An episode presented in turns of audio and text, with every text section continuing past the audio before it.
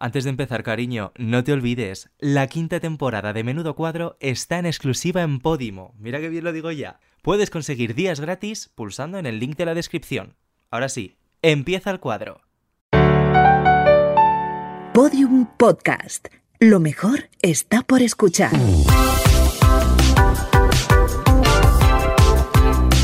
Menudo cuadro, con David Insua y David Andújar, pero sin rastro de Rosa Díaz.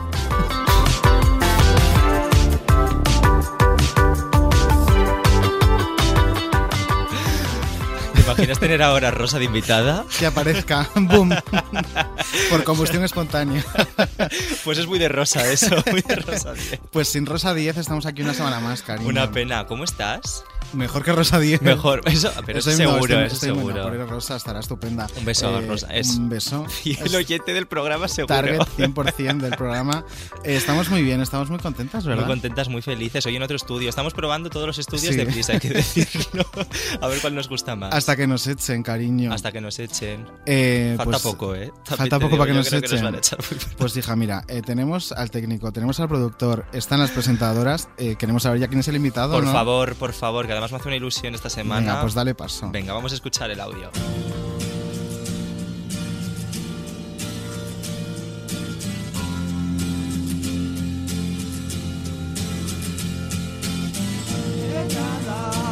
Soy Bob Pop, eh, vedette intelectual.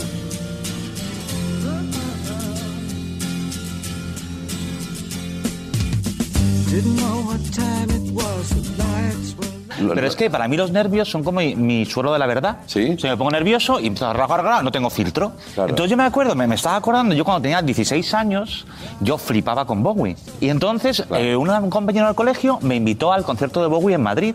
Y yo estaba súper nervioso porque iba a ver a Bowie en directo. Y me acuerdo que la madre de ese compañero de colegio me recogió en el coche primero a mí y luego llevamos a buscar al compañero. Pues llegamos los dos solos en el coche, hablando, tal. Y ella me dice, oye, pues que, qué bien, estoy muy contenta de que seas amigo de mi hijo. Sí. Y yo, que estaba histérico porque iba a ver a Bowie, Sí. ¿qué hago? Yo le digo, ay, sí, yo también estoy muy contento de ser su amigo y es que además estoy muy enamorado de él. Como si hubo un silencio en ese coche.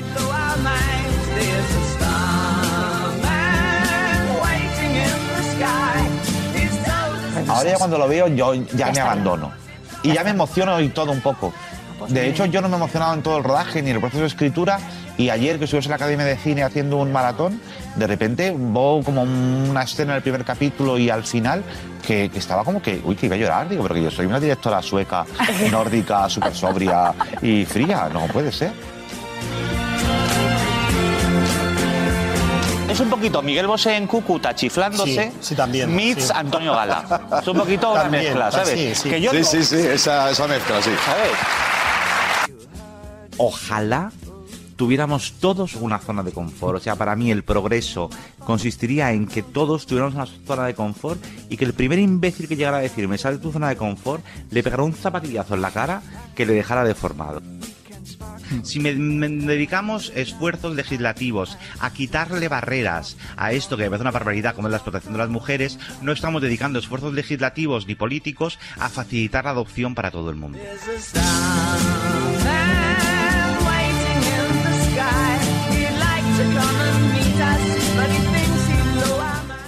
Yo siempre digo que mi madre me hubiera encantado si hubiera sido la madre de otro, eh, como personaje, de lo que podría ser yo como padre. ¿eh?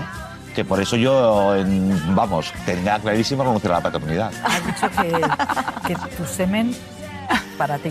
Es que no tengo, bueno, para mí o para el que lo quiera, pero No vamos a, no vamos a abrir este melón. no tengo mucha confianza en mi carga genética.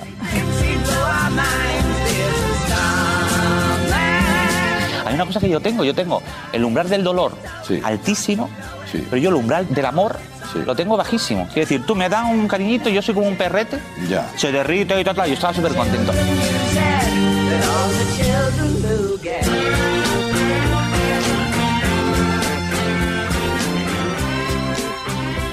Qué ilusión presentarte. Bob Pop, bienvenido. ¿Qué tal? Bien ¿Cómo hallado. estás? Pues mira, feliz porque estoy con tres Davids. Con vosotros, con Bowie. no Es verdad. ¿Cuánto David? ¿Cuánto David? ¿Cuánto David Yo quiero empezar Bob? diciendo una cosa. Yo, Bob, confío 100% en tu carga genética, te lo tengo que decir. O sea, me parece fatal eso que has dicho. Después de escuchar estos cortes, o sea, ¿cómo no confiar? Pues sí. No tengo ninguna fe en mi carga genética, verdad. Es que da igual, es que mi carga genética no le importa nada al mundo. Lo importante es la ajena. Yo siempre he dicho que hubiera preferido una buena biblioteca a una buena carga genética. Muy bien. Eh, oye, pues mira, no está mal. Pues sí. Porque a veces te toca cada herencia genética que dices, mira, cariño, prefería un piso Vale. en no sé dónde, ¿sabes? Bob Pop, em, venimos de, de- de una etapa, yo creo que para ti maravillosa, Maricón Perdido. Vamos a empezar ya abordando lo gordo. Eh, tu serie, ¿hasta qué punto autobiográfica? Porque eso, eso queremos hablar contigo. Eh, ¿Hasta qué punto llega Qué la autobiografía en, en Maricón Perdido? Pues llega muy lejos. Llega muy, muy lejos de autobiografía. El 90% eh, me pasó, lo viví.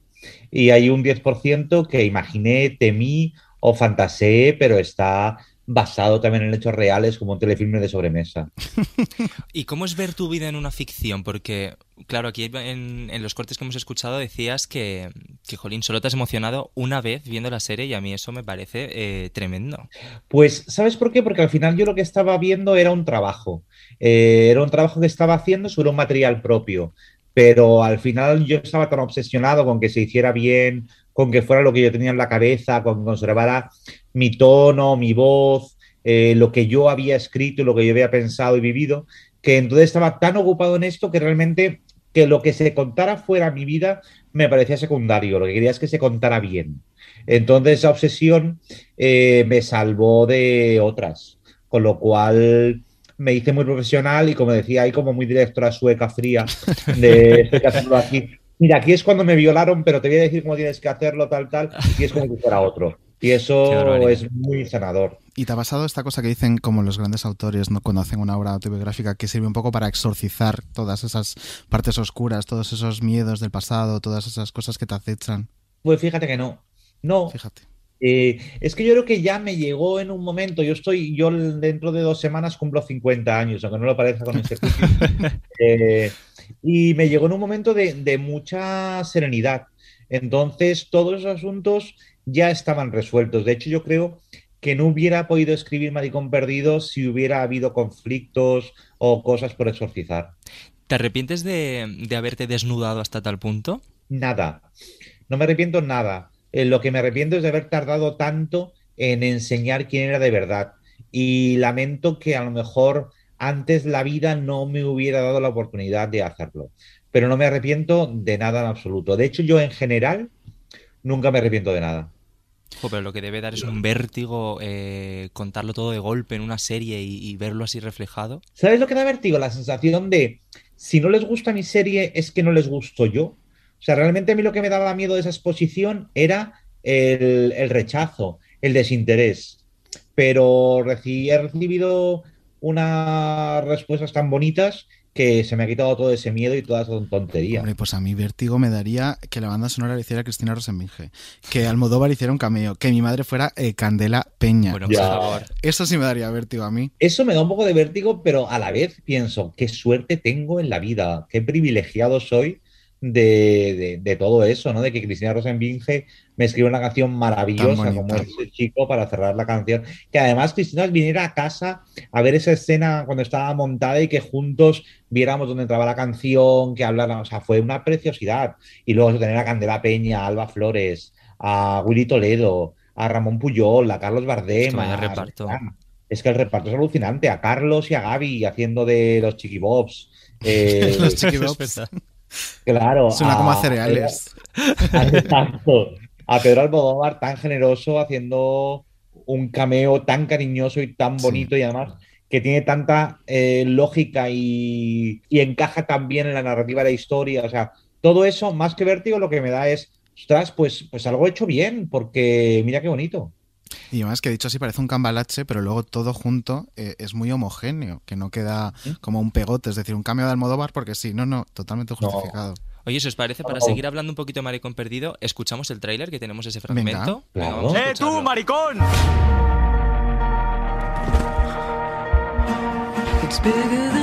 Dile a mamá lo que quiere ser de mayor. Escritor. Esto lo van a leer tus jefes, tus padres, tus amigos. Escribe lo que imaginas. Lo que te da miedo que te pueda pasar. Me debes 5.000 pesetas. Lo siento, no contaba con esto. Pues mira, ya tienes el título de tu primera novela. No hace falta que se lo digamos. Paso de mentir. ¿Qué quieres contar? Que a veces ganar es tener la razón. ¿No te da como pudor exponerte tanto? Maricón perdido. Yo es que me la acabé ayer y estoy emocionado con la serie. O sea, es que es Ay, qué bien. brutal. Es que es brutal. La hemos visto los dos, ¿eh? La Hemos visto los dos, la hemos visto los dos y es brutal. Y yo quiero destacar el papel de Candela. O sea, por favor. Candela haciendo tu madre es que está brutal. El cardado. Brutal. El cardado. ¿Cómo es? Pero es que cambia hasta la voz. Es que es, Es que es impresionante. real. Es increíble. Que Sobre todo porque además era muy difícil hacer una madre que en realidad no era un personaje naturalista. En toda la serie los personajes son naturalistas, pero la madre era el reflejo de esa madre que yo me imaginaba que tenía como niño o, a la- o cómo la veía yo de niño.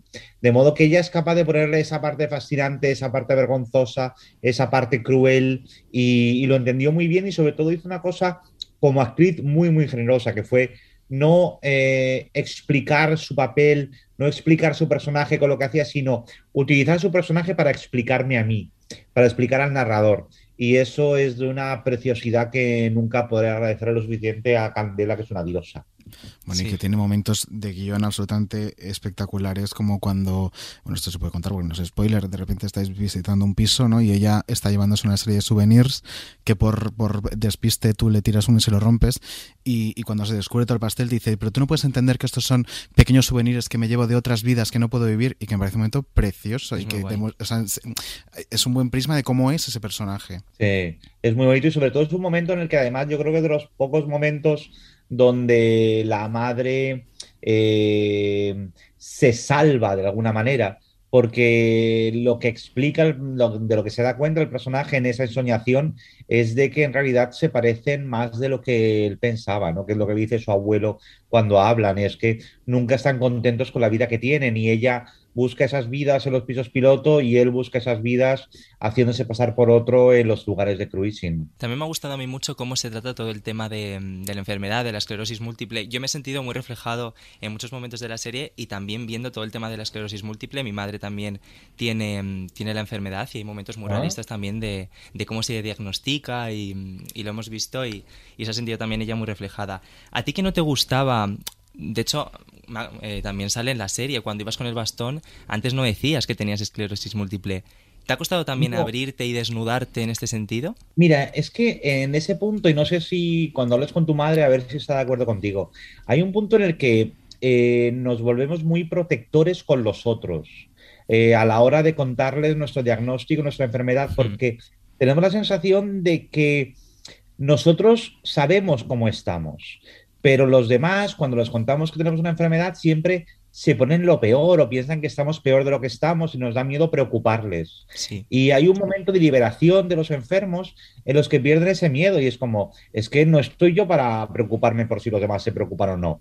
Yo estoy para que me cuiden y para vivir bien y, y pedir ayuda. Entonces, hay un momento en el que cuando necesitas pedir esa ayuda, tienes que contar la verdad y pensar que, que bueno, que los demás se apañarán y que además, cuanta más mm, naturalidad le des y cuanta más verdad le cuentes de cómo te sientes, menos se preocuparán eh, de manera innecesaria. O sea, que claro Sí, que habrá que preocuparse en alguna ocasión, como a todo el mundo, porque al final la enfermedad lo que te enfrenta es algo tan básico como la incertidumbre que vivimos todos.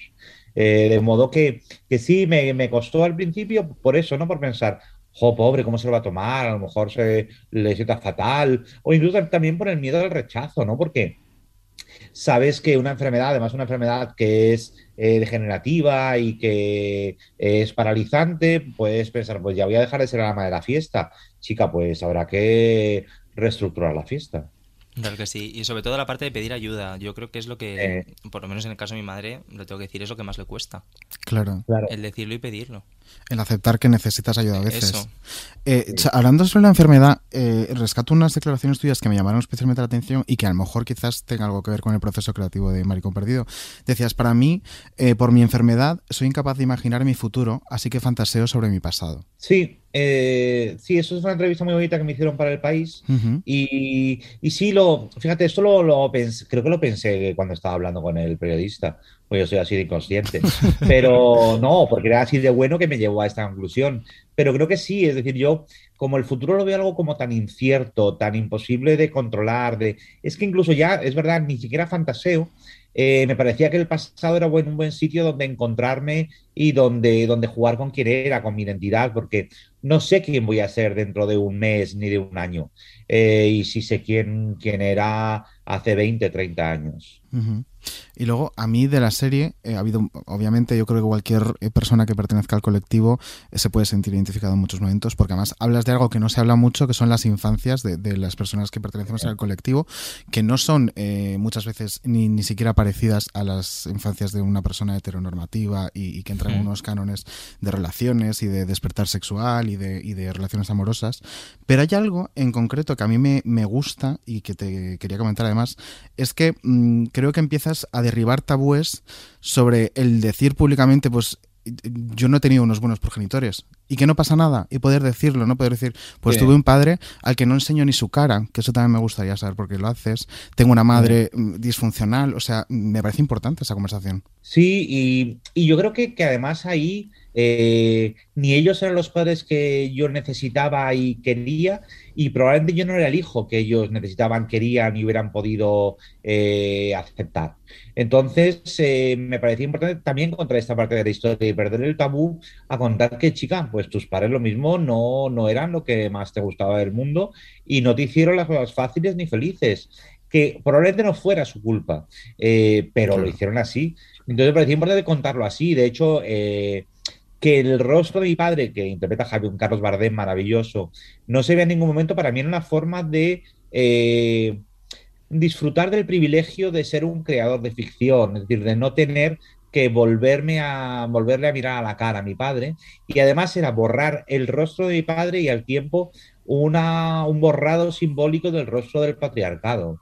Me parecía que ya que eh, me daban dinero para hacer una serie, pues al menos iba a hacerla como yo quería y eso era muy importante para mí. Maricón Perdido está en TNT, tenéis que verlas todas porque es una maravilla de serie. Que más una... muy rápido, que son seis episodios. Que tampoco... A mí se me ha hecho súper corta, ¿eh? Claro. Se me ha hecho súper corta. Quiero hablar otra vez del audio, del audio de introducción. Venga. Porque me gusta muchísimo cómo te defines. Vedette intelectual. O sea, por favor. Me gusta mucho esa definición. Sí. Es, me, me, flipa. O sea, te sigues. No sé cómo no sé cómo surgió, pero es que me Creo representa. que en una entrevista con Luz Sánchez Mellado fue, me parece.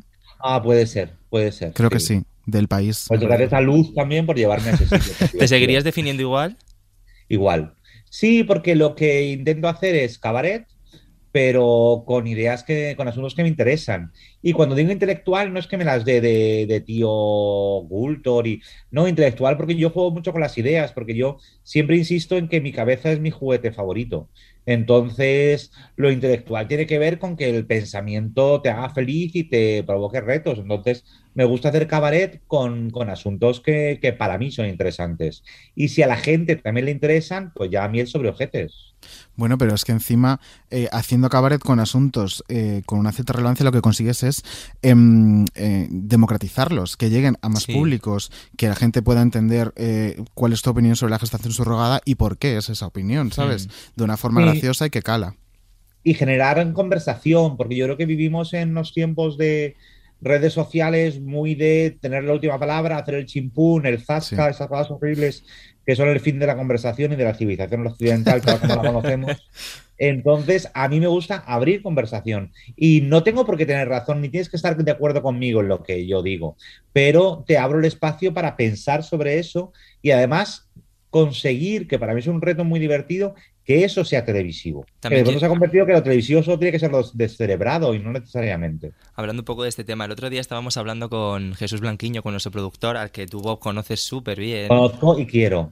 Hombre, es que es maravilloso. No ¿Cómo no querer a Jesús que la tenemos aquí? Que es maravillosa. Sí, es muy fuerte. Y nos estuvo contando cómo entraste en Que no sé qué look tiene. Luego deberá ponerse en cámara para ver ahora en qué momento de look está la Blanquiño. Eh, eh, ah, luego okay. podrás verlo. Estaba haciéndonos un apunte porque eh, antes de, de Buenafuente, sí. cuando, cuando trabajáis juntos. Antes de Buenafuente.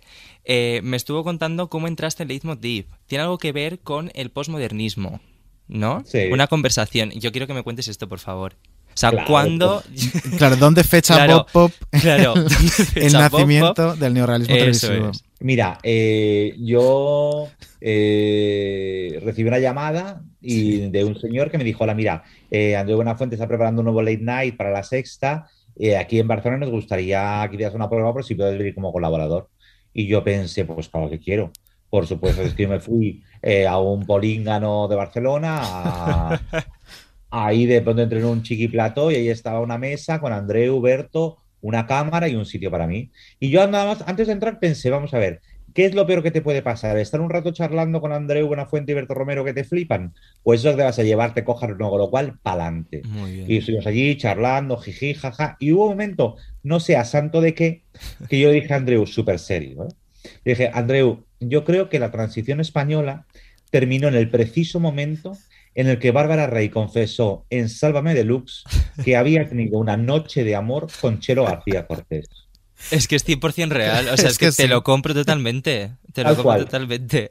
Luego, con el tiempo, Andreu y Berto me contaron que yo me fui, se quedaron hablando y se dijeron: A ver, queremos a este tío. No sabemos muy bien para qué, pero lo queremos. pero alguien que tiene así la cabeza lo queremos tener cerca.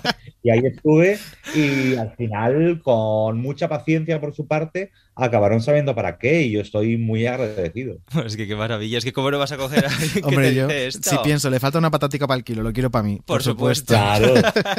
Eh, Habéis visto en nuestras redes sociales, eh, esta temporada estamos jugando, eh, cuando anunciamos a los invitados, lanzamos una pequeña pista que es siempre un objeto. En, la, en el anterior episodio con Topacio Fresh eran dos pasaportes y luego ya nos contó Mm. el por qué. Y con Bob Pop es una figurita de Yadro, mítica Yadro, maravillosa cerámica. Bueno, necesitamos saber la historia que hay detrás de esa figura. Uf, es un historión. Mira, A ver. mi madre, de Real One, no la de la serie, que es muy fuerte, era coleccionista del club coleccionista de Yadro. Bueno, qué maravilla, por favor. Y a mi casa llegaba cada mes un Yadro, pero un Yadro tamaño mesa de comedor. O sea, en mi casa ha habido un Yadro que era un coche de caballos, con, a- que, que iba atropellando unas palomas que volaban, con una señora con una sombrilla de tela, por supuesto, Bueno, por un señor al lado. Luego había también una balsa sobre nenúfares. Bueno, todo era muy fuerte. Y a mí me horrorizaban los Yadros y yo pensaba, vamos a ver, ¿por qué se gasta esta mujer este dinero cuando con este dinero se puede comprar un dibujo de Picasso o una, una obrita buena? Que sí. Y ella no lo entendía y le parecía que Yadro era lo más. Y cuando mis padres de vez en cuando salían de fin de semana, yo lo primero que hacía era esconder todas las Yadros en los armarios. Que qué. Porque necesitaba mm, liberarme de esa presencia eh, que no podía soportar y vivir en una casa un poquito más minimalista. Mi madre era muy fuerte en todo el mundo de decoración, pero al menos quitarme los Yadros de encima me hacía sentir como que había retomado el control de mi vida. Fuera esta bailarina, necesito controlar mi vida. Exacto. Había de todo, de payasos, bailarinas, o sea, muy fuerte. Luego mis padres se arruinaron y mi madre las empeñó todas. Claro, es que encima es eso que el Yadro es una inversión, que luego lo- se revalorizan, las puedes vender. Es muy Exacto. fuerte. Pero es muy caro.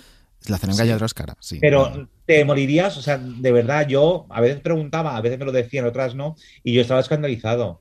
Yo primero pensaba, pero somos ricos y yo no lo sabía, y segundo, ¿en qué momento estamos gastando el dinero en esto y no en cosas buenas? O incluso en mi propia formación, comprando un abono para el terror real. Por ejemplo. Pues sí, pues sí, mucho mejor invertido. Bueno, nos metemos un poquito Venga, en, en en faena. faena. Bueno, el programa que se viene, ¿eh? El programita que tenemos. Pues mira, el primer corte le va a gustar a Bob. El primer corte sí, el primer corte sí. Vamos a hablar de Sofía Cristo y Bárbara Rey, porque Oh. Sofía Cristo contó en directo en, en- iba a decir HVIP, en Bueno, es Secret que Story, es que es lo mismo, cariño, Claro. es que es lo mismo. En Secret Story que de pequeña con cinco añitos sufrió abusos sexuales y Bárbara Rey se enteró en directo. El otro día también estuvo en Sábado Deluxe y vamos a escuchar un corte del, del programa. Te voy a decir una cosa, seas hombre, mujer, me da lo mismo. La persona, yo no sé quién eres, no sé quién has sido, pero yo te juro por mi vida, por mi vida, porque yo no juro nunca por la vida de nadie más, por la mía, que si tú estás vivo o estás viva, lo vas a pagar. Lo vas a pagar. No habrá sitio en donde puedas meterte ni esconderte que yo no te encuentre. Si estás vivo, suerte tienes de que yo no lo supe en su momento porque estarías muerto. Y te digo de verdad que si te encuentro, yo no te voy a hacer daño porque yo ya tengo otra forma de ver y veo cómo es mi hija. Pero pagarás las consecuencias porque esto no solamente se lo has hecho a mi hija, Esto se lo habrás hecho a muchísimos hijos de muchos que no lo saben. Y quiero, de verdad, que lo pagues. Más cuenta te tiene estar muerto. Y esto era un monólogo a cámara, ¿eh? Sí, sí. Era muy fuerte, yo lo vi. Yo también. Lo vi en Yo, directo. que- yo lo vi, estaba esa, de hecho estaba en el Festival de San Sebastián y me fui a la habitación del hotel a ver esto. Le dije a Maridito, Maridito, ni cena ni nada, vámonos a ver a Bárbara Rey en Sábado Deluxe. San Penélope Sebastián. Cruz y Marion Cotillar pueden esperar. Es que, claro, San Sebastián a tomar No, porque que habían está estado el deluxe. viernes y yo, y yo no me codeo con tantas estrellas. Somos más de Bárbara Rey, ¿no? Somos Sí, más pero aquí todas, ¿eh? Aquí todas. Pero como de Bárbara fuerte... Rey es atómica, ¿eh? Sí es. Sí es. De los mejores personajes televisivos de este país. Pero como es de fuerte que toda esta narrativa de Bárbara Rey y Ángel Cristo de repente en 2021 haya vuelto, ¿no? Es como que lo vuelven a poner de oferta y la gente lo vuelve a comprar, por supuesto. y la gente Rey. de mi generación se entera, porque también, Claro. claro, eh, Claro, gente de 20 y años. Es muy interesante ver, y ahora un poquito en serio, cómo eh, es un asunto que en su momento se trató de un modo y que ahora, afortunadamente, con toda la evolución social, se ha tratado de otro, porque cuando Bárbara Rey denuncia los malos tratos de Ángel Cristo, Sí. todo es un poco, bueno, bueno, algo habrá hecho, hay que ver esta, no sé qué, y de repente puede tener otra perspectiva, con lo cual, de hecho, la tiene y me parece súper legítimo que Bárbara Rey se reivindique y, y reivindique su historia contada de otra manera y en otro contexto. También me gustaría que la primera en tener otro prisma fuera ella, porque a veces de repente es un poquito, mm, ¿cómo decirlo? Derechona, Es además. que Derechos. es de rancia. O sea, Sí. ella no Sí. lo puede evitar. Sí. Es de Totana. Y Es de Totana Totana. tiene que marcar mucho. Pero Sí ella que es está ahí verdad. como con un pie en un sitio, un pie en otro. Intenta evolucionar, pero sigue teniendo cosas. Y luego, además, yo creo que es imposible quitarse toda una impronta machista que ella también arrastra. A ver, Hmm. y que, pues eso, que, la, que esta mujer vivió la época más fuerte de este país, yo creo. Y encima siendo una mujer eh, pública, relevante, a la que se relacionaba con, con gente en muy altas instancias de este país, eh, que ha vivido lo más grande. Entonces, claro, también hay que entenderla con sus circunstancias. Que a mí Sí. personalmente me gustaría que fuera menos derechona, por Pues supuesto. oye, sí, Pero- pero, Sí, Totana siempre tipo- tira. Totana. Exacto. También se creó debate a partir de, de todo esto de si Sofía debería haberlo contado o no. Bueno, es que yo ese debate no lo entiendo. Yo tampoco. Yo- o sea, hay que visibilizarlo. No, y que las víctimas eligen su timing, o sea, Y por supuesto, por supuesto. porque de hecho, y vamos a decirlo con nombres, Paz Padilla, por ejemplo, fue una de las primeras que dijo, es que no lo tenía que haber dicho, es que eh, cuando dices esto en una familia, en la familia, en la dinamita, salta por los aires, ya bueno, es que a lo mejor el que ha saltado la familia por los aires es el adulto que se ha propasado con el menor. Claro. Y vamos más allá, es que esto nos, nos deriva al mismo lugar de siempre. Las víctimas no tienen por qué ser perfectas, no hay una víctima modelo. Cada persona asume lo que le ha pasado del modo en el que se le ocurre. Y Sofía Cristo esto decide contarlo en un programa de televisión en directo, por la razón que sea, me da igual, eh, tiene todo el derecho porque es su experiencia. Y en el fondo la tele está contando esto, las vidas de la gente y la gente cuenta lo que le da la gana a la tele. Y está muy bien que esto ahora se convierta en un asunto del que hablar. Hmm. Pero sí que es verdad que es una deconstrucción más que debemos hacer, que es la de, comprender que las víctimas no son seres perfectos, no son seres imbuidos por una fuerza Es divina, que es verdad, que todo lo que hacen sí. está bien, que no tiene... Una víctima puede, puede ser una víctima y ser una horrible persona, o sea, si es que no, no es. está reñido. Pero siempre nos vamos a culpabilizar a la víctima. Revictimizar, sí, Siempre. sí, eso siempre. Bueno, vamos a, a cambiar de tema, la Sí, verdad. porque es que nos metemos y no... nos metemos en esto. Y es que, ¿qué tema vamos a tratar? Ah, bueno, me encanta. Eh, yo hay que decir que pocas cosas me gustan más y pocas cosas me gustan más de este país Sí. que la gente que es fan. Yo, una persona que es fan, o sea, yo- y además me gustaría vivirlo porque nunca me ha pasado como estas fans de, de mm, Take That hace años, ¿no? Que se volvían Sí, locas. O, lloraban. o- o ahora las de Justin Bieber, One Direction, toda esta gente que se vuelve loca. Pues nunca me ha pasado ser tan fan. Entonces, es algo que siempre me ha encantado ver porque me parece tan absolutamente delirante que me encantaría vivir ese delirio, pero no he tenido la suerte. Vaya por ¿Y Dios. por qué estamos hablando de, de- de este momento fan? Porque me parece muy fuerte el momento Macaitana. Llevamos hablando de hacer esta colaboración porque al final todo esto pues se tiene que preparar, hacer las fotos, la campaña, esto conlleva un tiempo. Y yo cuando di el sí aceptamos por ambas partes hacer esta colaboración y esta acción que me tiene tan feliz, hace ya bastante de eso, principios de año, eh, hace ya bastante. Entonces, a mediados de año, más o menos antes de verano, me han diagnosticado que, que soy celíaca. Bueno, no celíaca, sino intolerante al gluten. Y entonces ha sido un rollo, porque ya lo teníamos, teníamos la campaña, teníamos las fotos, teníamos todo, y la realidad es que se plantea el Aitana de toda la vida, lo que Aitana ha pedido de verdad toda la vida, a lo que ahora me voy a tener que pedir, que va a tener que ser la hamburguesa sin gluten, que por suerte McDonald's también la tiene. Sí. Entonces, yo, ahí nos planteamos, claro, ¿qué hacemos? Pero es que yo decía, es que no, no tiene sentido ahora volver a repetirlo todo, no por repetirlo, sino porque realmente yo toda mi vida me he pedido la CBO y ese es mi menú y el que yo siento que es mi menú. Escuchábamos a Aitana explicando ¿no? que ha sacado un menú con, con, McDonald's y se ha liado parda porque de repente han rescatado una entrevista en la que contaba, pues mira, me acaban de descubrir que soy intolerante a, al gluten y hay un montón de cosas que no puedo comer y era como, ¿cómo puede anunciarla si no la puede comer? La cancelación de Twitter, ¿no? La típica cancelación sí. de, de, Twitter. Pero, perdonadme, David, David. Eh, no es precioso que hagas una campaña de McDonald's y des una rueda de prensa. Es maravilloso. Para que has hecho una campaña de McDonald's. Con unas hamburguesas gigantes. Es mi nuevo sueño, ¿eh? Me parece un sueño del siglo XXI. O sea, capitalismo 1, humanidad 0. Totalmente. O sea, no eres famoso sin Z si no haces una campaña así con McDonald's ahora mismo. Hemos de decir que otras eh, fueron precursoras, ¿no? Porque recordemos a Carmen Lomana con Burger King, que también lo Ay, hizo. A la parrilla. Luego, a ella le gusta. Claro. claro. Luego Carmen Lomana hizo un, unas publis que te las enseñé de hace tiempo con unos frigoríficos. También. Que y con por... unas aspiradoras. Sí, con unas aspiradoras. Pero la de los frigoríficos son brutales y lo tenéis que buscar si no lo habéis visto. O sea, de las mejores publis de, de la historia. Pero volviendo a lo de Aitana, a mí no me parece tan mal. O sea, me refiero, McDonald's se la jugó un poquito sabiendo que era celíaca sacando eh, esta ver, promo, pero... Eh, sin yo ser sé... yo una mujer que defienda a Aitana por ser fan, porque no es el caso. No. Eh, cuando esta mujer, mujer, esta floreciente niña, porque al final es que es muy joven todavía, eh, la conocimos en Operación Triunfo, Hmm. una noche les llevaron a, eh, comida a este restaurante y ella lo que cenó fue lo que ahora promociona, Sí. es decir, ella se lo comía. Y luego también creo que tenemos todos una edad de comprender que a veces hay publicidades Es que son publi. publicidades. O sea, yo no creo que Bisbal cene todas las noches decir. la pasta rápida de esta que Y anuncia. Jorge Javier no está todo el día en Yo Bingo, cariño. Eh, pues claro. espero que no. Esperemos que no. Esperamos que no. Pero también te digo que qué bien para McDonald's porque, mira, aprovecharon la campaña para contar que tienen Sí. menú gluten. Sí, sí, que yo Sí. desconocía por Eso completo. también les vino estupendamente. Y estamos todas hablando de McDonald's. Un besito, McDonald's. Nos podrían nos manden, pagar esto. claro, que nos manden un, un macaitana para probarlo. Un macaitana, cariño. Pero vamos a escuchar, que es lo que más, más, más me gusta sí. del mundo, a una fan eh, comiendo. Eh, ¿Qué siente una fan de Aitana al comer el menú macaitana? Me llamaréis loca, pero es que sabe a Aitana, o sea, ya me he tomado todo, sabe a Aitana. Es que sabe a Aitana, o sea, por Eso favor. es canibalismo. o sea. Primero no entiendo cómo esta mujer sabe cómo sabe Aitana. ¿no? Lo que- de es la repente, pregunta. A lo mejor un día se le echó, le, echó un, le chupó un brazo, eh, quién lo sabe, no lo sé.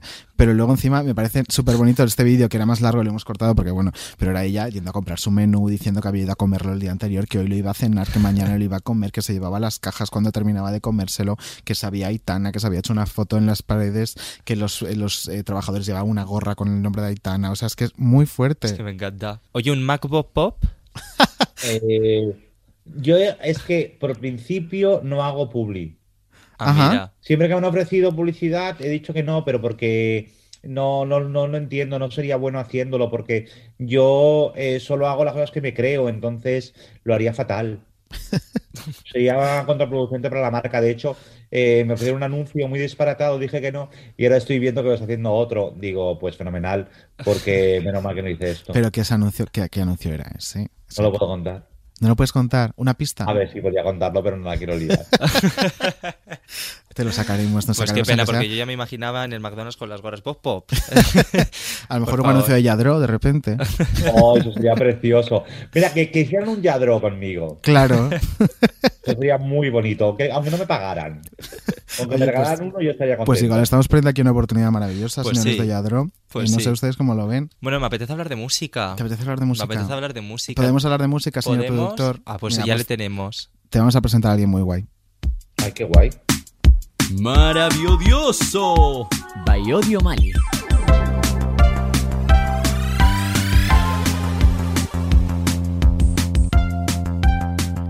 Odilia, ¿estás por ahí?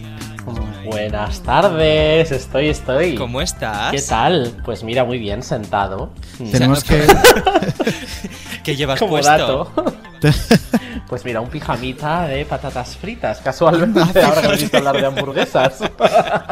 Bueno, tenemos que presentarte a, a nuestra cuarta amiga en esta tertulia esta tarde, que es Bob Pop. Bob Pop, Odilia, Odilia, Bob Pop. Encantado. Odio Mali es nuestro experto musical que viene todas las semanas a eh, contarnos lo que a él eh, se le pone en la pepitilla sobre la actualidad musical de la semana. Y esta semana creo que trae dos temazos, sinceramente. Traigo, traigo. Bueno, que en realidad tienen de actualidad musical lo que ellos digan. Bueno, es nuestra actualidad. Musical, vamos a decir. Desactualidad, desactualidad desmusical. Desactualizados musicales. Venga, vamos a Bueno, empezar. Vamos a empezar con eh, la cancelación del concierto homenaje a Alex Casademunt. Ujú. Os cuento un Wow. poquito el resumen de cómo hemos llegado a esta situación. Eh, Alex Casademunt, que era concursante del primer Operación Triunfo, fallecía el 2 de marzo y eh, de cara al 24 de julio, es decir, eh, tres meses después, se había organizado en el Withing Center un concierto homenaje al que acudían una serie de, abro comillas, artistas. Y entonces, cierro comillas.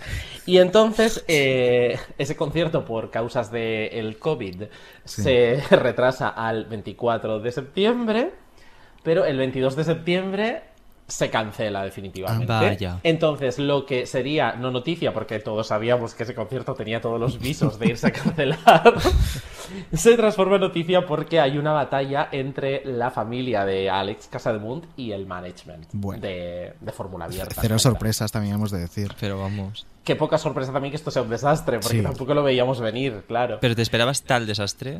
No, es que la historia es. A ver, yo me esperaba que esto se fuera a cancelar porque yo Sí. creo que en la cabeza de todo el mundo esto estaba ya ahí. Pero claro, no esperábamos que la familia de repente ha dejado caer como dos cosas, ¿no? Una, ha dejado caer que los artistas querían cobrar por aparecer allí. ¿Qué artistas iban a ir? ¿O, o no sé, llegaron a estar confirmados? O... Sí, Un cartel eh, tremendo, ¿eh? Ya verás. El listado es eh, de un altísimo nivel, entonces quiero que eh, sepáis el esfuerzo ¿no? que suponía para estos artistas cancelar su presencia en los VMA porque no les daba tiempo a coger los vuelos. Qué en fin, malo bueno, en fin. eres. Entonces eh, había gente como, por ejemplo, em, Pancho Céspedes, eh, Manu Tenorio, Nuria Fergo, Flanagan, ¿Quieres Alejandra. Flanagan? Alejandra. Alejandra Rubio. Alejandra, no, no tiene apellido. Ojalá es Rubio. como Cher. Alejandra. En Mireia. eh, Ah. Naín. Es que hay mucha gente que tenía solo nombre propio, ¿no? Rousset. Eh, no, era un concierto como que tú dices el nombre y ya conocías al artista. No, no hacía falta apellido. Gente tampoco. muy ocupada. Pero, Gente claro. muy ocupada, con grandes agendas, eh, porque recordemos además que otra de las grandes invitadas que sí tiene apellido y menudo, que era Nuria Fergó, Bueno. eh, no acudió finalmente o se cayó de ese cartel porque tenía problemas de agenda. La había perdido. La había perdido. Claro. Se conoce. ¿Recordáis que las- creo que fue la semana pasada cuando mandamos a Cristina Soria a planta de agendas de la FNAC? Sí. Me da a la nariz que Cristina Soria, la agenda que tenía preparada para Nuria Fergó, no se la dio. Vaya por Dios. Se la ha quedado ella. Me la apunto aquí para decírselo. Entonces, no, no ocurrió esto. La Cristina, con C de mayúscula. Nuria Fergo. Ay, por Exacto. favor. Oye, ¿y el papel Ah. de, de televisión española en todo esto? ¿Cuál Claro, ha sido? esta es la historia del management. La, eh, la familia deja caer un poco que era causa de los artistas. El management dice que, claro, que es que no habían recibido apoyo de medios, que la cadena pública, que, vamos a ver, em, quiero decir, cariño. Esto es un, homenaje, se supone que musical, a Alex Casademunt. Sí. Que yo. eh, es una persona que lanzó un disco hace 20 años y no se ha dedicado a la música. Creo recordar que tenía una que cadena de heladerías. quizás sí tendría más Ah, ¿sí? sentido un, un- un homenaje televisivo que ha hecho más Claro. tele que música. Hmm. Exacto, como un era el momento de recuperar un poco ese 20 aniversario de OT y transformarlo Claro. al mismo tiempo en un homenaje a Alex. Pero claro, musicalmente celebrar a Alex Casademunt, o sea, yo- y no es eh, cuestión de ofender, que ya sabéis que no es nada mi estilo. No, no, para No. nada. Pero, pero es como si mañana cerraran un chiringuito en la playa de Mojácar y al día siguiente Juan Mari Arzac hiciera un homenaje en uno de sus restaurantes. Pues es que a lo mejor eh, no tiene mucho sentido, ni pies ni cabeza. No. Entonces, y todos estamos apenados, que no quiero que parezca ahora que esto es "Uh", pero claro, o sea, en su justa medida. Entonces luego el otro problema de este concierto es que se iba a hacer en el WeThink Center, Wow. Joder. donde Rafael había congregado a 17.000 personas. ¿En qué cabeza cabe, no? Curiosamente hay una cosa que sí me gustaría dejar clara porque la familia y el management han aludido a que las entradas vendidas pues no habían sido las esperadas, pitití patata. Bueno, esto no es del todo cierto porque realmente las entradas, por increíble que parezca, sí que se estaban vendiendo relativamente bien. Bueno, pues entonces sí que ya no entiendo nada. Claro, yo lo que no entiendo es que haya gente pagando 60 euros por ver a Marta 60 Botilla. euros. 60 euros por ver a Marta Botilla y Pancho Céspedes en 2021. Y Alejandra. Y, a Flanagan. Bueno. A ver, yo entiendo que lo pagues por ver a Verónica Romero, que viene desde Australia, que se ha cancelado el Morning Show, que sí, bueno, bueno. Pero claro, eh, o sea, quiero decir, no entiendo muy bien. Pero Yo sí, creo- sí que se estaba eh, vendiendo. Perdón que, que me meta, pero yo No, creo que a lo mejor hay un factor que no hemos tenido en cuenta y es que era la típica gala que tendría que haber producido José Luis Moreno y le ha pillado en un momento legal complicado. Claro, y, que, podía presentar a Ana Obregón diciendo más alto que nos escuche Ale- Alex desde... claro. Por favor. Recordemos, De, de hecho, cultura yo hubiera pop. matado por un desfile de ropa interior con gente como Alejandro Parreño, Flanagan o Nuria Fergó.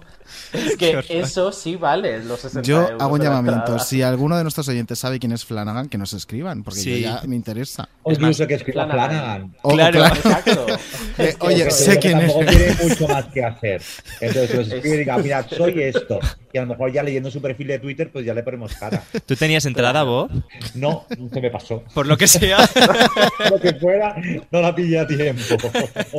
No, ¿Estás seguro de que no estabas en el cartel? Porque esto también puede pasar. También puede pasar que no me haya enterado y yo era cantante solista, pero. Serías, cabe- serías cabeza de cartel. Pues sí. Eh, Pero bueno, entonces el no va a ocurrir. No va a ocurrir. Yo creo que de esto hay que sacar eh, una conclusión clara.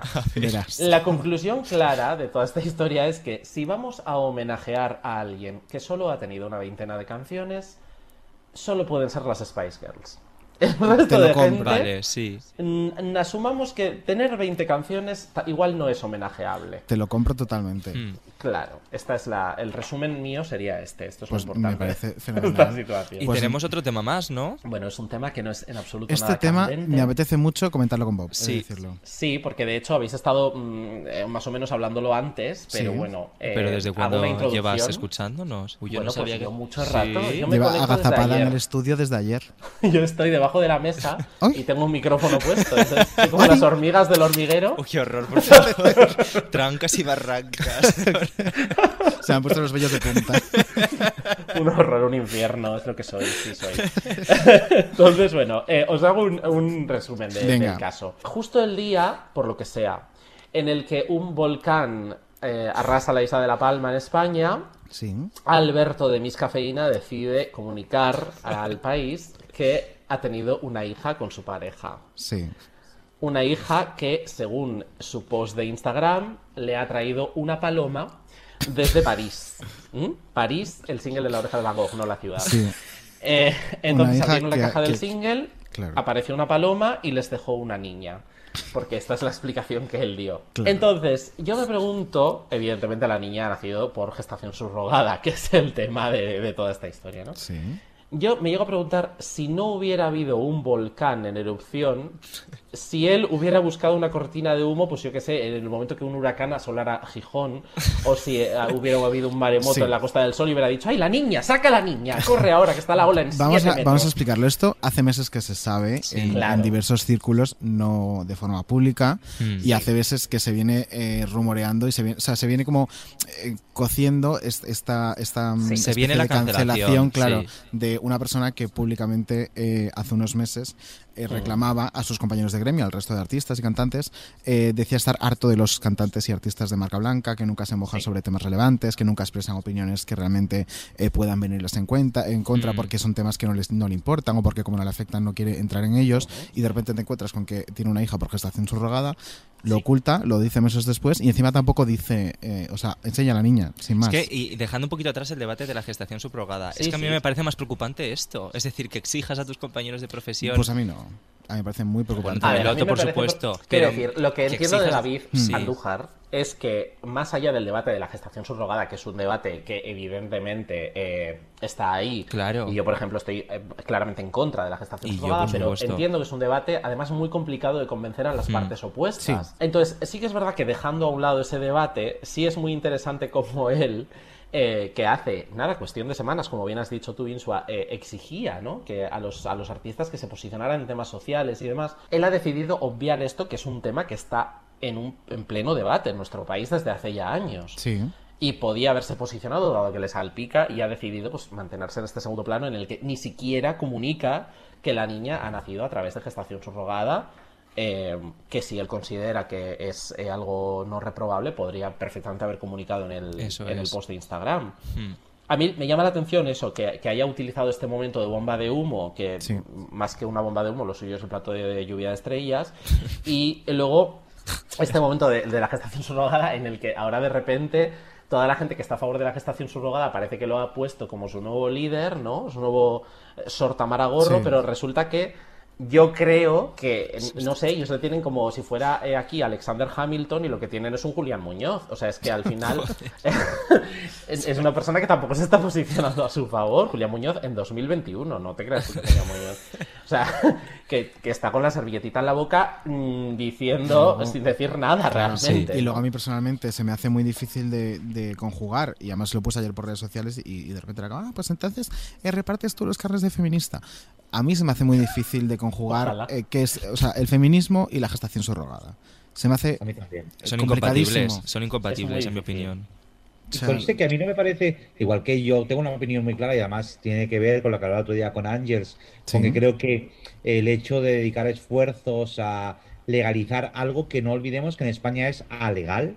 eh, los Mm. esfuerzos y el dinero que se mete en esto, si se, con- si se metiera en buscar acuerdos de adopción con un montón de países que no permiten adopción de parejas homosexuales, Exacto. creo que sería más interesante. Pero por otro lado, yo hay una parte ahí que eh, creo que tiene que ver con la construcción de nuevas familias y me gustaría saber si hay casos de dos padres hombres que tienen un bebé por gestación subrogada y siguen manteniendo a la madre o a la mujer dentro de la ecuación, porque en ese caso todavía me parecería interesante que sea parte de la familia, no es una señora a la que pagas, no vuelves a ver la vida, sino que dices, ¿queremos un nuevo modo de familia? Muy bien, tengamos dos padres, una madre, un chiquillo, lo que sea, es decir, si quieres romper, rompe. Lo que me molesta de esto es que se está replicando el modelo de familia heteropatriarcal. Y luego vas de moderna. Y no vas de moderna. Estás replicando un modelo. Entonces, si me dices, mira, yo hago esto para reventar el modelo y reinventar la familia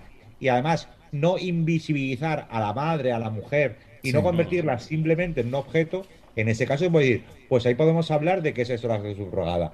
Pero tal como yo lo veo, me parece un espanto.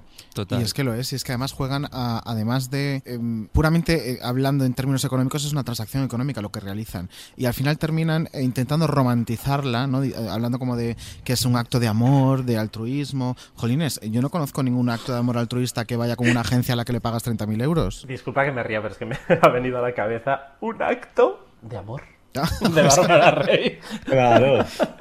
es que es real. Y por otro, y por otro lado, no olvidemos también otra cosa, y es cuántas de esas parejas, eh, sobre todo gays, no recurren a la paternidad también para darse una pátina de respetabilidad. Sí. De decir, oye, seremos maricones, pero somos padres y parte de la sociedad. Es como, so- no, no somos fieros, no somos salvajes, Sí. somos Claro. uno de los vuestros. Que es un poco como lo que, porque lo que has dicho, ¿no? que intentan replicar esos roles Claro. para estar ellos también dentro de, de no toda esta llevamos historia. tantos años de maricas como para no intentar cambiar las cosas a mejor en vez de replicar modelos caducos. Ujú. Y Muy luego, por, por no hablar de, de- del el- drama de la adopción en este país y lo que ello conlleva. Es Y Claro, y todo- lo también poco que se pelea, lo poco que se pelea desde redes y demás para que eso cambie. Nada, Porque estamos viendo una cosa muy peligrosa y es como lo puedo hacer por lo privado. Claro. Es que eso es exactamente igual que si de pronto la gente empieza a operarse mm, del corazón por lo privado, porque es que, chicas, lo público no. Entonces, si en, en vez de manifestarnos en la calle por una sanidad pública decente, estuviéramos diciendo, pues mira, como es lo que hay, pues habrá que ahorrar o pedir un crédito para que me operen del corazón. No, tenemos que mantener lo público. Entonces, cuando privatizamos todas las cosas de la vida y pensamos que el dinero lo puede todo, estamos realmente empanándonos de irrealidad. Y eso es una croqueta muy chunga. No, y que lo que genera. Todo este caso definido como una croqueta me parece muy Sí. adecuado. Sería una croqueta del McDonald's, una croqueta muy chunga.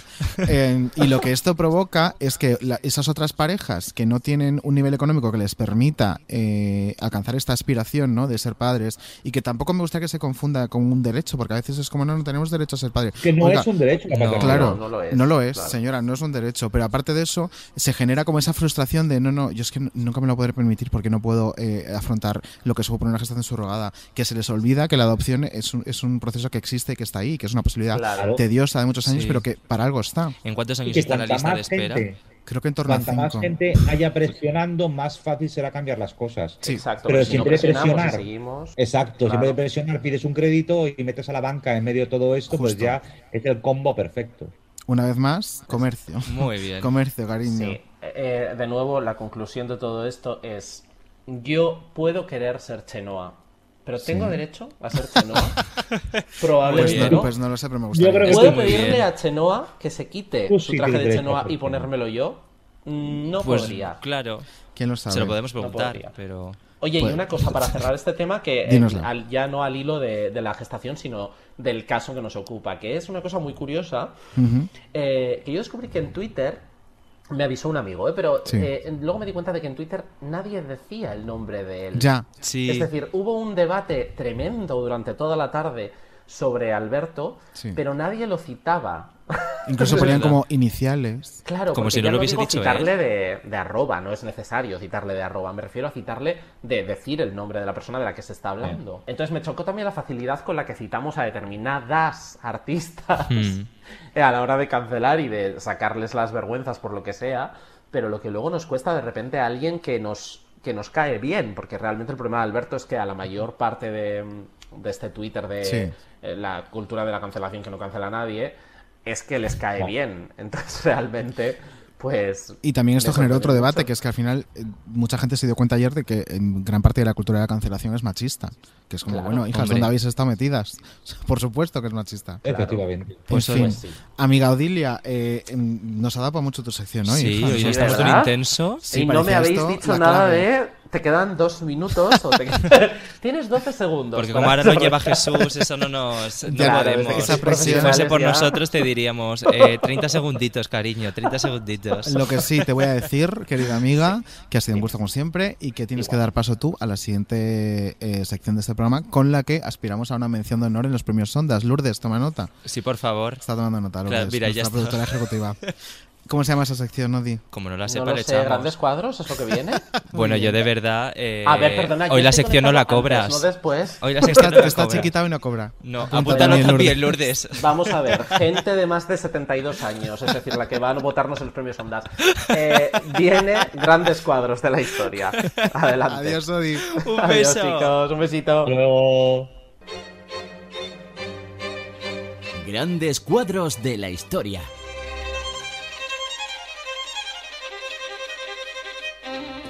¿Disfrutas diciendo que el abollo tiene toda la cara del indio del ron cacique? No. ¿Y este? Ahí vas a mentir otra vez. No te he pillado.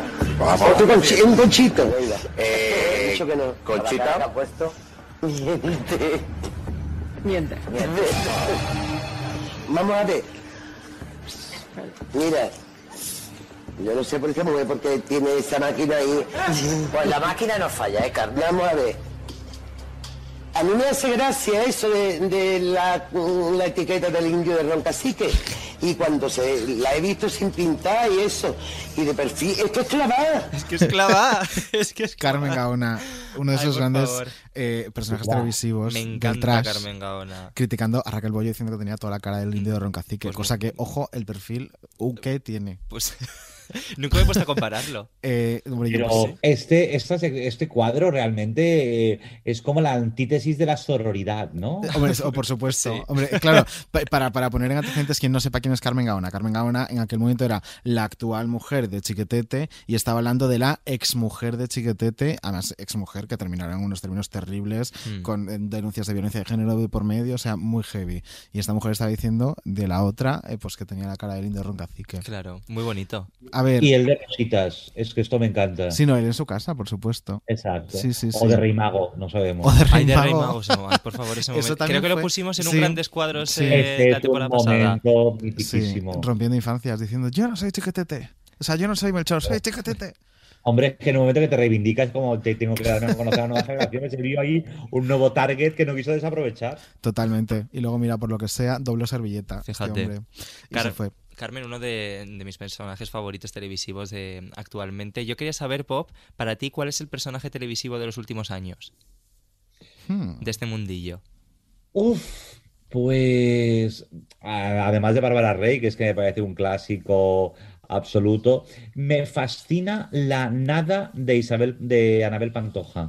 Ah, Pues un besito mira, a nuestra primera invitada. Ha sido nuestra primera invitada de esta temporada. Te- por- ¿Qué es lo que te fascina de la nada de Isabel, de, de Anabel Pantoja? Anabel Pantoja, que eso que es nada, es decir, que es alguien que no ha hecho nunca nada, que y sin embargo se ha convertido en un personaje fascinante, e imprescindible y con una capacidad de generar momentos te- televisivos flipante. Pero a mí no hay nada en ella que me interese, pero a la vez no hay nada, eh, a, a la vez no puedo dejar de mirar. Es que Pues es que es tiene- verdad. Tiene ese puntito hipnótico. Sí, es que es ese- verdad. Pero tiene esa, mi- esa misma, yo creo que conecta con esa misma, em, ¿cómo te diría? Candidez que conectaba a Belén Esteban en sus principios, ¿no? Que era como, Mm. wow, ¿por qué no puedo apartarme de, de la pantalla cuando esta mujer me está hablando? La han comparado mucho. La han comparado mucho ser. últimamente. De hecho, dice que puede ser la heredera. Lo sa- Vamos a hablar de, de otra persona que a mí también me hipnotizó Ah. el otro día viendo Masterchef Celebrity y es Verónica Forqué, que se le fue la pinza en un cocinado y bueno, vamos a escucharlo, soltó eh, todas estas cosas. Lo más, chavales, vamos. Está esto empapado, hay que secar esta verdura. Se puede servir empapada de agua. Venga, venga. Más papel, más papel, más papel. Está Oye, por favor. Shut up. Caso a mí. Sois muy rebeldes, no sabéis. Uy, qué pocos han mandado. Qué pocos han mandado. Uh, qué ¿Te poco- ayudo con esto o quieres que haga otra cosa? No me grites. No te he ¿Me gritado. estás ayudando? ¿Te he gritado? Te callas. Se trabaja callado. Qué desastre. Muy bien, este ritmo, así se trabaja. Samantha, que los, los está tirando por aquí. Cállate. No, no contestes. Relájate, Vero, mi vida, que, que, la, que la estás liando toparda. Así no. Está otra vez llena de agua. Más papel de este. Corre. Ay, la madre que me parió. Por favor. Me encanta porque parece Julieta Serrano en Mujeres a borde de un ataque de nervios cuando dice, llévenme a López Ibor, vivo allí. Es que está a Sí, sí, punto. sí, sí, sí. Eso sí, sufrirla debe ser... Nosotros nos reímos, pero estar aquí en el cocinado escuchando todo eso... Es que yo creo que cometieron el, el error de darle poder. En es real, como un se pensaba que estaba en la mili ella. Sí, sí, sí, cuando dice, se trabaja callado, cállate. Qué pocos han mandado. No me grites, te callas. Cuando no estaba gritando Y la nadie. pobre Samantha Hudson, ¿te he gritado? Claro. Por encima, bueno, pues Samantha Hudson que ha sido una pérdida desde de, Sí, que este ya está último expulsada. programa. Qué pena, qué pena, sinceramente, uno de los referentes actuales del colectivo, hay que decirlo. Eh, Mm. un- además, hemos alguna vez llegado a la conclusión de que incluso sería como una folclórica contemporánea. Pero y 100%. jolines, Sí. la hemos perdido. Me da mucha pena eh, de no verle Masterchef todas las semanas ya, pero bueno, Bueno, pero espérate porque a lo hay repesca. Masterchef nunca se sabe. me encantaría. Oye, o, Bob. o que lo presente. También, puede ser. Bob, ¿tú te ves en algún reality? No, Nunca. en ninguno. No, no valgo para nada de lo que hacen los realities. No, no, no, no soy carne de reality, sería aburridísimo yo en un reality, lo que sería yo todo el rato leyendo. Nos, nos pregunta nuestro Sí. productor que ni siquiera si volviera a Hotel Glam te meterías. No, no, mira que glam para mí fue, eh, llegó antes de tiempo, fue incomprendido. Yo era un espectador ávido de Hotel Glam, no daba crédito. Decía, Dios mío, ¿hasta dónde puedo llegar la televisión? Luego vi que podía llegar mucho más lejos. Pero no, no, no, yo no, yo, yo soy un mal espectador de realities porque tengo la sensación de que nunca me interesa a nadie y además eh, pienso, ¿por qué tengo que meter a través de mi pantalla eh, de televisión gente a la que no metería en mi casa? Eso para empezar. Y punto dos, porque mm, yo no sirvo para esto, no, no soy. Yo para un ratito estoy muy bien, pero no me dé 24 horas porque te voy a reventar la audiencia, no, no, no va a ver nadie. Pues no fíjate tengo yo vocación de reality. que yo creo que mi forma de consumo televisivo es diferente, porque a veces sí que eh, me encanta ver a gente que no metería en mi casa bajo ningún concepto. Es como un guilty ahora, pleasure. sí. Como no está, como no está cerca. Claro. Yo no, yo no, no, porque pienso, es que yo- luego eso a mí se me mete en la cabeza, porque yo, yo soy muy, muy dócil en los culturales. Pero- Entonces, al final, imagínate que acabo diciendo un chasca. Mira, yo vi, voy a confesar, yo vi una vez Sí. eh, La Isla de las Tentaciones Sí. Sí. Y no daba crédito. O sea, no pude parpadear. Es que es de no dar crédito. O sea, me daba que me- vino mi marido y me dijo, creo que te tienes que acostar, ya. Porque es la una y estás aquí pegadísimo. Pero no entendía nada, sobre todo porque no entendía la mecánica. Yo pensaba, hostia, yo que me considero un tío listo y no entiendo la mecánica de esto, eh, pues, la lo que yo mecánica pensaba. es que follen, la mecánica, ¿no? Sí, mi Ya, padre se pero- lía pero- mucho, dice, ¿quién gana? Y yo, no, cariño, Pero no hay premio. La. Claro, y luego, la gente que no son pareja, que son profesionales del sexo. Yo pienso que Pues, sí, un poco, eh, ¿no? puede ser. De hecho, yo creo que. cómo hacer el casting, sí, pero- porque además de Entonces, si es alguno. así- Si es así y cobran un sueldo, entonces Alguna vez ya ha pasado que de algún pretendiente masculino luego han salido anuncios de cuando se dedicaba a ser escort. Porque yo se lo he visto en Twitter, o sea que al final. Pero bueno, yo creo que el mundo reality tiene un poco ese puntito en general, ¿no? Pues de, todos, de sí. rozar eh, el, el- el tráfico. de rozar. De rozar el De tráfico. el roce. Roce Madre hacer mía. cariño. Ay, por Cariño favor. hay, lo que luego ya no sabemos en qué, en qué torna. Ay, Em, estamos llegando al final. Sí, pero vamos a jugar un juego muy guay con Bob. Sí. Bueno, Ay, qué bien, Un juego mítico, te va a encantar, Bob, ya verás. Esto es. Macoque o Macaco. Os dejamos con nuestros chicos. Muchas Y muchas gracias. Macoque. Gracias. Uy, Macoque, al final lo he hecho. Macaco, gracias. Macoque o macaco. ¡Fanny! ¡Socorro!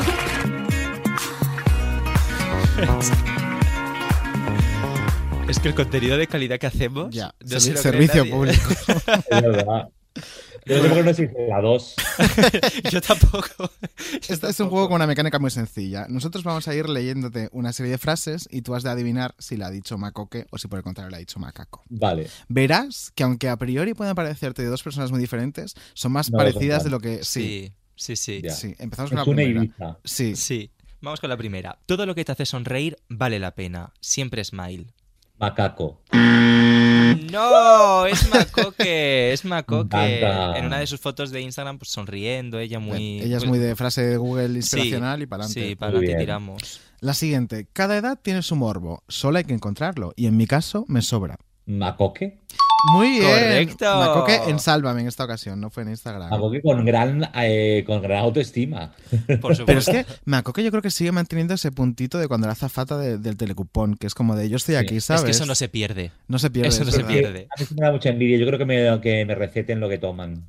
Es muy fu- bueno, Pues sí. Macoque recordemos que ella dice que se acostó con Brad Pitt también. o sea, es verdad. como de repente como y que, la tiene- tenía pequeña. Ah, eso también. Pero- Eso lo dijo, sí, en un polígrafo de Conchita.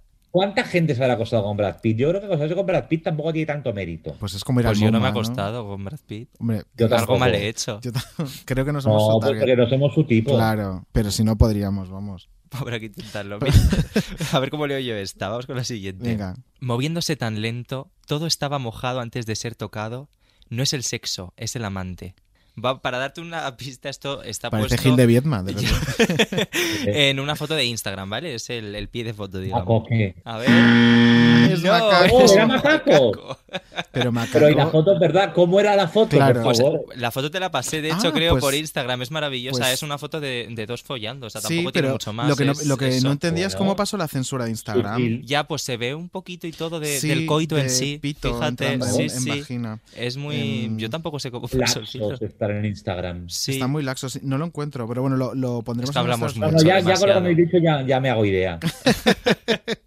Vale. Vamos con la Eh, siguiente. la siguiente. Eh, definirme es muy complicado, pero diría que soy un o una aprendiz de la vida. Macaco.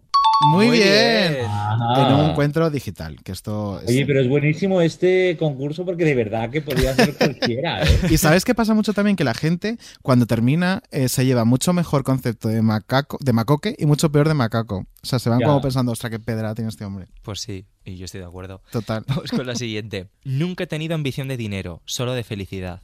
Uy. En, sea quien sea es mentira, pero voy a Sí. decir que es macaco. No, es. Macoque y lo dijo en Salva además con todos sus ovarios ella porque seguro que no estaba cobrando. Justo te decir, lo dijo en Salva y cobrando. Para decirlo gratis. Claro. O sea, Y la última. Tengo un odio profundo hacia los transgénicos. Esta es de mis favoritas. Macaco. Muy Sí. bien. Se alió con Greenpeace se hizo una canción sobre el tema que se llamaba Semillas. Fíjate. Muy Pues oye, has aprobado, has hecho 3 de 6, o sea que has aprobado Bueno, con 5. Con un 5. La ET, pero bien, oye. Hombre, Era pues difícil, hijo, ¿eh? es que, es que es complicado. Es un juego Pero es un muy formato complejo. buenísimo. Esto lo tenéis que llevar a Netflix. Seguro que le encanta. Seguro que nos lo compran. Yo creo que hablamos ahora con, con Rocío Comercial y que nos lo gestione para Netflix. Eh, estamos ya casi acabando, pero vamos a recordar algo. Vamos a... Eh, Ay, es esta temporada tenemos un fichaje, una colaboradora, una reina, eh, que es Perra de Satán. Nuestra perra, por supuesto. Oh, muy fan. ¿A que sí? Es pues maravillosa. ella también es fan tuya, ¿eh? Que lo estuvimos hablando el domingo. Qué bonita. Que le dije, grabo con Bob. Me dijo, pues le dices que lo amo. Es que todas mis amigas te aman. ¿Qué, qué- qué has hecho? ¿Qué hacemos? Las ¿Qué has enamorado a hacemos? todas. Bueno, Em, a partir cuéntanos. del próximo programa, atención, a partir del próximo programa Sí. ya abrimos consultorio. Sí. Ya abrimos consultorio. Entonces vamos a volver a repetiros el número de teléfono donde tenéis que enviar a través de WhatsApp vuestros audios con vuestras consultas, vamos, vital, o sea, súper Vuestras importantes. consultas o penas que le queráis contar o lo que sea. lo que queráis y Perros contestará es el 680 90 90 76. Me encanta decir esto. 680. 680 90 90 76. Fenomenal, pues hoy ya queda apuntadísimo. Además, lo pondremos en redes sociales también para que la gente nos mande sus notas de voz. No llaméis. Por favor. Notas de voz, que vais así no a, a freír a Jesús, pobrecito. no- O sea, ya lo veo venir. En arroba menudo barra baja cuadro. También. Y vamos a aprovechar de decirlo de que se suscriba a la gente, Ah, ¿no? Que luego nos regañen. hija, que tenemos que vivir de Claro, algo. tenemos que vivir de algo sí. y es gratis, suscríbanse. Claro, no- suscríbanse a donde ustedes no les cobran nada, Nada. y nosotros vivimos mejor. Y, y suscríbanse y en Apple Podcast dennos cinco estrellas. O las que nunca que- lo o las decimos. que ustedes no, no, no, no, sí, ya que pido, pido cinco, cariño. Bueno, ya, ya que nos ponemos también es verdad.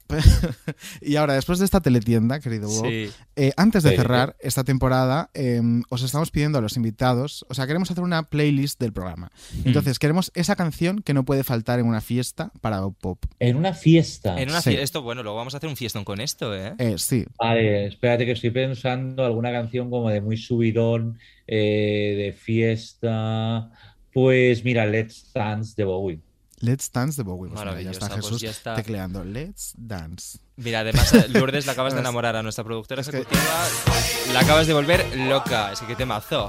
Oye, pues sí, para despedir además muy buen rollito. Bob, ha sido un placer. Eh, el placer ha sido mío, chicos, de verdad. Qué bien. ¿Sí? Qué bien. ¿De verdad o estás diciendo por cumplir? Porque te No, rompo no, un yadro, no. ¿eh? A mí no me pagan por esto, yo lo he hecho porque soy blanquillo y porque me caéis muy bien y me gusta el programa y me lo he pasado fenomenal. Muchísimas Qué gracias, Bob. Ha sido un placer, Bob. Te amamos y Eso a es. vosotros os escuchamos pues la próxima semanita, los martes en Podium Podcast Y los todos los jueves en en plataformas. ¡Mua! ¡Mua! Chao. Adiós. my